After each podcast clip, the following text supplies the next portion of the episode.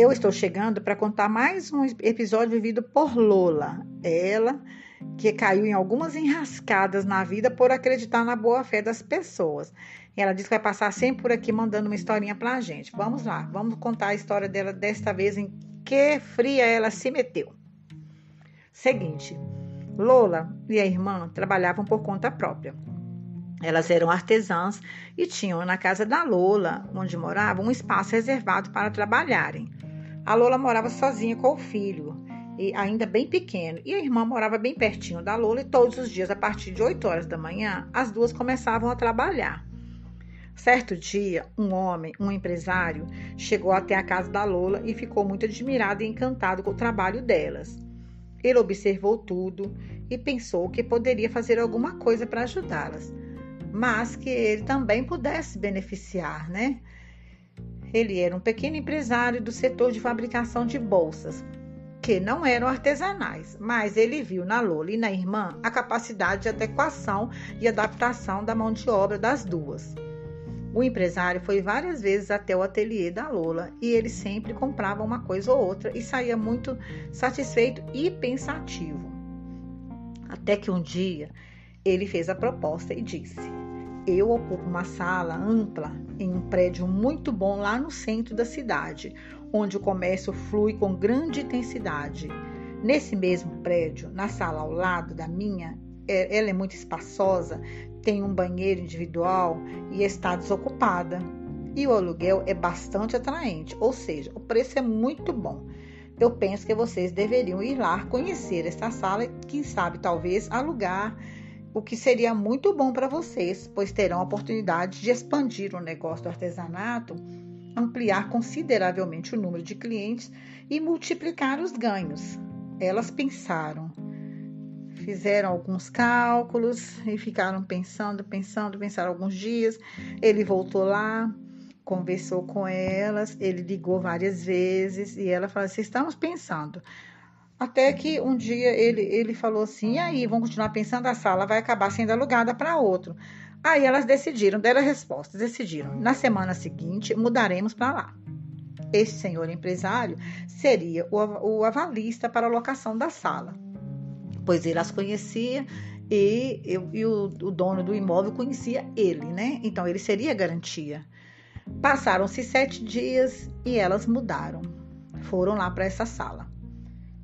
A localização realmente era ótima, região bem central mesmo. Nesse período, uma outra irmã da Lola desempregou e teve a ideia de se juntar a elas. Até aí tudo bem, foram para lá as três irmãs. Chegando lá, arrumaram tudo, ficaram tudo bonitinho, colocaram tudo no lugar. Elas pensaram que ali naquele lugar realmente as vendas multiplicariam e elas com certeza iriam precisar contratar pessoas para ajudá-las na produção. Mas as surpresas começaram a acontecer. Aquele empresário tinha duas funcionárias que trabalhavam para ele na sala, na sala dele lá, ao lado. E assim que a Lula se instalou, ele disse que estava decidido a abrir mão das duas funcionárias e cedê-las para a Lula caso ela quisesse, pois a produção dela estaria, aumentaria com certeza. Ela venderia muito mais e as duas moças eram muito produtivas. E ele também, além de tudo, ele ia passar todo o serviço que entrasse para ele, ele ia passar para ser produzido lá na loja da Lola. Então, foram para lá. As duas moças foram para lá, foram trabalhar com a Lola e todo o serviço dele também realmente ia para lá. Tudo isso aconteceu em menos de 15 dias que elas estavam nessa sala no centro da cidade. Mas nem tudo eram flores, né, gente? A situação começou a ficar um pouco complicada, porque elas moravam num bairro mais distante do centro elas não tinham carro. Então vocês podem começar a imaginar daí que a coisa começou a complicar. Elas não tinham carro e todos os dias, pela manhã, as três irmãs iam de ônibus para o centro da cidade, o que demorava 50 minutos. E aí, além de tudo, também elas tinham que levar comida ou então comprar almoço lá no centro, o que era muito caro. A Lola estava começando a entrar em desespero e tentando manter a calma, fingindo estar tudo bem para as irmãs dela. Mas com isso, sabe o que aconteceu? A Lola foi só emagrecendo, emagrecendo. A Lola, nesse período que ela passou nessa loja lá no centro da cidade, a Lola emagreceu 8 quilos. Mas agora vem a pior parte dessa história. O filho da Lola tinha apenas 8 anos e ela não tinha com quem deixar o menino. Ela não pensou nisso antes, né? Ela morava em uma casa, no fundo da casa de uma amiga, e pensava que o filho estaria seguro ali. E realmente estava. Mas um dia ela chegou e viu o filho sentado na porta do lado de fora, sozinho. Com os olhos cheios de lágrimas, ela pensou: não posso fazer isso com meu filho, que é o maior presente que Deus me deu. Eu amo meu filho e isso não está certo. A partir daí, a Lula começou a sofrer muito com essa escolha. Ela mandou o filho para a casa da avó por uns dias e disse que não ia demorar a resolver aquela situação. Lá no trabalho, ela começou a prestar mais atenção naquele, naquele empresário e pôde ver com mais clareza que ele era, na verdade, um sanguessuga e fazia de tudo para tê-la em suas mãos, de modo que ela não conseguisse mais voltar para casa ou entregar a sala. Depois de ter passado as duas funcionárias para ele, as duas funcionárias dele para ela, é, ele também é, vendeu uma máquina para ela e disse que não precisava mais daquela máquina porque não tinha mais as duas moças trabalhando lá e ela poderia pagar aquela máquina conforme ela pudesse, não precisava correr para pagar não. Mas a Lola não era boba. Ela até foi inocente, mas boba não. Ela notava tudo e percebeu que quando alguém chegava lá no prédio, a pessoa queria subir o elevador para ir na loja da Lola, na sala da Lola, pois ele dava um jeito de impedir que a pessoa chegasse até lá. Vocês acreditam que ele fazia isso?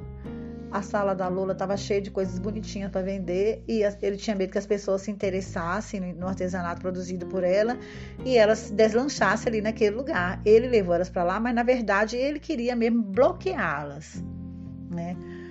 Ah, mas a Lola era mulher de fibra.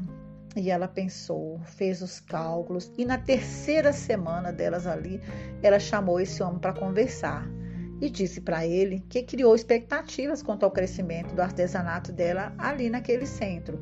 Mas isso não estava acontecendo. Pelo contrário, as coisas pioravam a cada dia e ela precisava voltar para casa, principalmente porque corria o risco de perder o filho que ela tanto amava também. Ele tentou argumentar dizendo que ela tinha que pagar o aluguel, pagar a água, pagar a luz e pagar a máquina que ela havia comprado. A Lola era sonhadora, mas ela não era boba. Ela apresentou para ele todas as contas quitadas e disse para ele: Estamos indo embora, estamos voltando para casa, a máquina é sua, a máquina fica. Eu não quero a máquina. As duas ex-funcionárias suas vão comigo, porque elas são boas na produção e são boa gente. Vão ficar comigo enquanto eu puder pagá-las. Porque se eu não puder pagá-las, tenha certeza que não vou enganá-las e nem ludibriá-las. Elas voltam para casa, porque as, quem sai de manhã para trabalhar, quem sai às seis horas da manhã para trabalhar, precisa receber elas precisam do dinheiro, elas têm, têm vida própria, têm casa para cuidar também. E elas precisam do dinheiro para viver ou sobreviver, sei lá. Eu só sei que não vou enganá-las com falsas promessas como você fez comigo.